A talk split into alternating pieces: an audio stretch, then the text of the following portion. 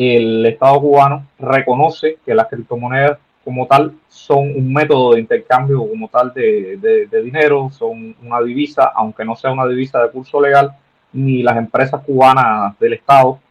puedan operar con ella. Sí reconoce de que, por ejemplo, tiene un carácter comercial entre individuos que hagan, por ejemplo, una compra con criptomonedas o que hagan un cambio de criptomonedas por, por dinero fiduciario, por, por nuestra moneda local, el peso cubano,